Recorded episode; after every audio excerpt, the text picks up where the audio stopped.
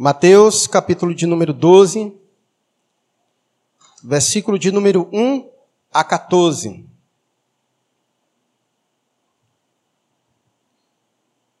Se fosse para dar um tema, tema do sermão hoje seria Jesus e o sábado. Então espero que todas as dúvidas que você tenha sobre o sábado, sobre por que a igreja cultua no domingo e não no sábado, todos os assuntos que envolvem esse assunto, pretendo responder hoje por meio desse texto. Mateus capítulo de número 12, obrigado, irmão. Verso 1 a 14. Vai nos dizer assim a palavra de Deus. Amém? Podemos ler? Por aquele tempo, em dia de sábado, passou Jesus pelas searas.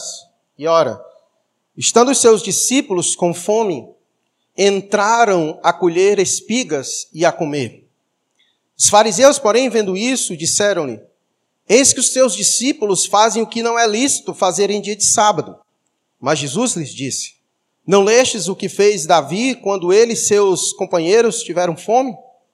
Como entrou na casa de Deus e comer os pães da proposição, os quais não lhes era lícito comer, nem a ele nem aos que com ele estavam, mas exclusivamente aos sacerdotes? Ou não lestes na lei que aos sábados os sacerdotes no templo violam o sábado e ficam sem culpa? Pois eu vos digo, aqui está quem é maior que o templo. Mas se vós soubesseis o que significa misericórdia quero e não holocaustos, não tereis condenado inocentes. Porque o filho do homem é senhor do sábado. E tendo Jesus partido dali, entrou na sinagoga deles. E achava-se ali um homem que tinha uma das mãos ressequida. E eles então, com o intuito de acusá-lo, perguntaram a Jesus: É lícito curar no sábado? Ao que lhes respondeu: Qual dentre vós será o homem que, tendo uma ovelha, e num sábado esta cair numa cova, não fará todo o esforço tirando-a dali? Ora, quanto mais vale um homem que uma ovelha? Logo, é lícito nos sábados fazer o bem. Então disse ao homem: Estende a mão. Estendeu-a, e ela ficou sã como a outra. Retirando-se, porém, os fariseus, conspiravam contra ele sobre como lhe tirariam a vida. Vamos orar. Deus querido, é com muita satisfação que nós nos achegamos a Ti mais uma vez em oração, porque entendemos que somos necessitados Aprendemos que a oração, Deus, é dizer ao Senhor que somos necessitados de Ti. Pai, entendemos que precisamos da iluminação do Teu Espírito para compreender as verdades do Senhor. Embora elas sejam compreendidas em seu aspecto literário, por meio da nossa mente, mas sabemos, ó Deus, que as Escrituras também é um livro divino. Por isso, ó Deus, fala conosco. Instrui-nos, ó Deus, por meio dela, da tua poderosa palavra.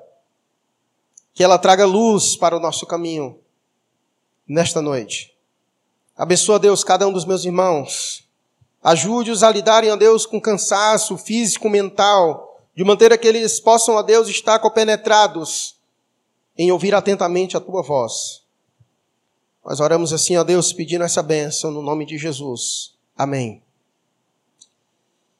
Você vem acompanhando as pregações da exposição de Mateus e eu acredito que você percebeu que o clima está pesado. Jesus apresentou o quão seria difícil para os seus discípulos cumprirem a missão que foi dada a ele e que ele compartilhou com seus discípulos. E Jesus fez questão de apresentar aos seus discípulos a dificuldade que isso seria.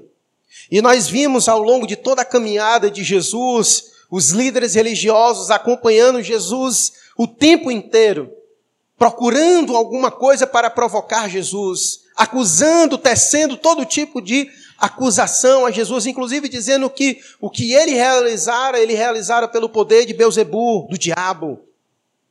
Então, as duras perseguições contra Jesus, elas foram tomando proporções de tal maneira que agora, até então, ainda não tinha sido descrito com clareza o que nesse momento é dito no versículo 14. que depois desse momento, depois desse embate que eles tiveram com Jesus, de tantos outros que já houvera, mas agora, quando chegou o assunto do sábado, depois que eles debateram com Jesus, o texto vai dizer no versículo 14 que eles se retiraram dali e eles conspiravam, ou seja, eles planejavam em como agora iriam matar Jesus. Teceram inúmeras acusações contra Jesus. Agora chegou o máximo. Agora não tem mais discussão.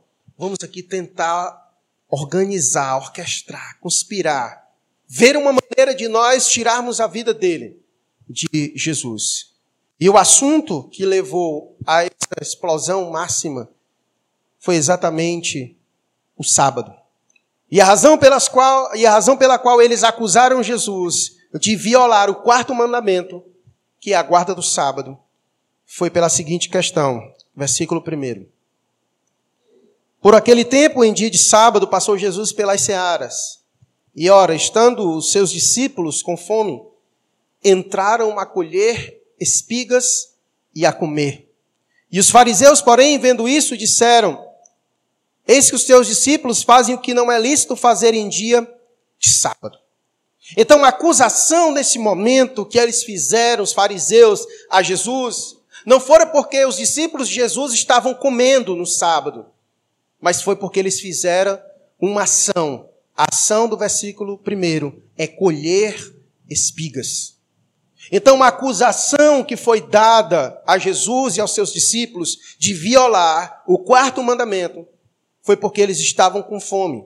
E passando pelas searas, eles pararam para colher espigas. Então, o ato de colher, de parar para pegar, para comer, eles então acusaram Jesus de violar o quarto mandamento por ele ter feito isso.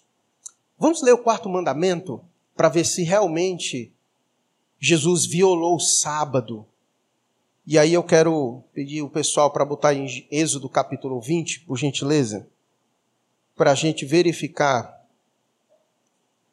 se realmente Jesus violou o sábado, o quarto mandamento. Vamos hoje aprender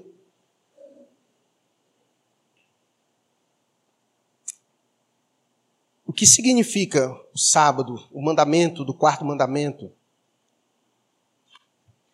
Versículo 8. Êxodo 20, versículo 8 ao 11. Vai dizer assim a palavra de Deus: Lembra-te do dia de sábado para o santificar. Seis dias trabalharás e farás toda a tua obra, mas o sétimo